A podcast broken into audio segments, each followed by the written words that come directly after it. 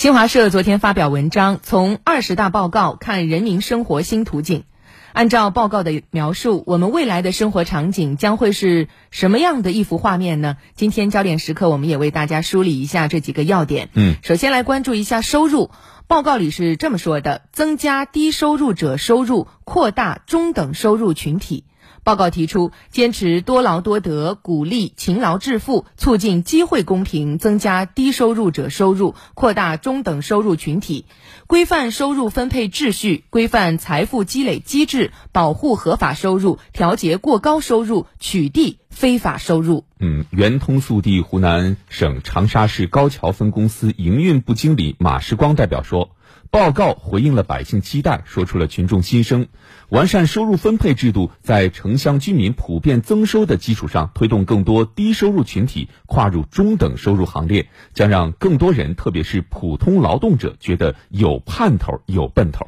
我国政策惠民力度不断加大，千方百计促进居民增收，已经形成了四亿多人的中等收入群体。按照“十四五”规划和2035年远景目标纲要部署，我国将拓展居民收入增长渠道，以高校和职业院校毕业生、技能型劳动者、农民工等为重点，不断提高中等收入群体的比重。嗯，其次就是就业，完善重点群体就业支持体系。我们都知道，就业是民生之本。啊，报告部署实施就业优先战略，提出完善重点群体就业支持体系，加强困难群体就业兜底帮扶，统筹城乡就业政策体系，消除影响平等就业的不合理限制和就业歧视。确实，啊，就业不但关乎个人和家庭生活，也事关社会的和谐稳定。那我国每年新增一千多万的就业人口，要不断扩大就业容量，提升就业质量，努力实现高质量充分就业。近年来，依托互联网平台就业的灵活就业人员数量大幅增长，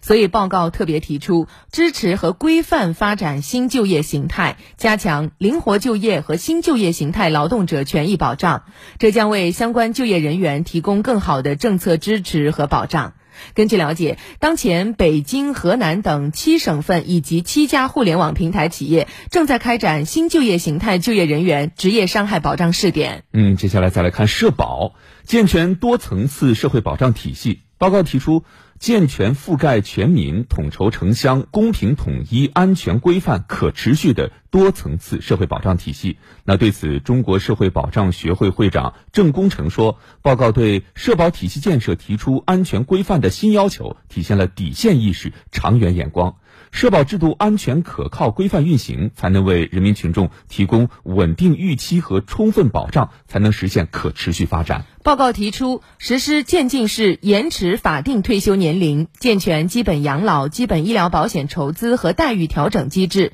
推动基本医疗保险、失业保险、工伤保险省级统筹，完善大病保险和医疗救助制度，落地异地就医结算。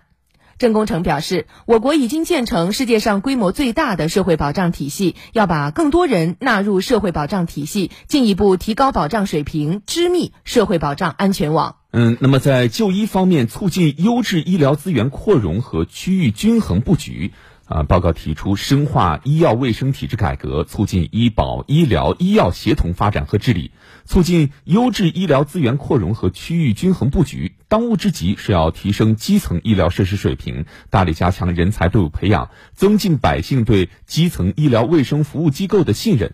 湖南省人民医院急诊三部 ICU 护士长徐芙蓉代表说：“这意味着未来更多患者能在家附近享受优质的医疗资源，不必动不动就往大城市大医院跑了。”在教育方面呢，强化学前教育普惠发展，坚持高中阶段学校多样化发展，优化区域教育资源配置，强化学前教育、特殊教育普惠发展，坚持高中阶段学校多样化发展，完善覆盖全学段的学生资助体系等等。报告对这些内容也做出了一系列的部署。不少代表认为，报告针对不同教育阶段、不同群体的现实关切作出及时回应，应持续扩大普惠性学前教育资源的供给。此外呢，推进高中阶段学校多样化发展，有利于促进学生全面而有个性的发展。那对于大家关注的住房，加快建立多主体供给、多渠道保障。租购并举的制度。报告当中提出，坚持房子是用来住的，不是用来炒的定位，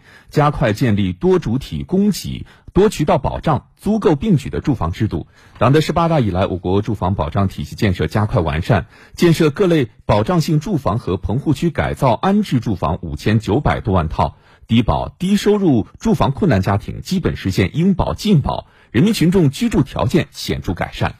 在环境保护上。报告提出，基本消除重污染天气，基本消除城市黑臭水体，全面实行排污许可制，深入推进中央生态环境保护督查。报告对深入推进环境污染防治作出一系列部署。党的十八大以来，我国地表水一至三类断面比例上升至百分之八十四点九，与二零一五年相比，二零二一年全国地级及以上城市的 PM 二点五平均浓度下降百分之三十四点八，优良天数比例达到百分之八十七点五，我国生态环境保护也发生了历史性、转折性、全局性的变化。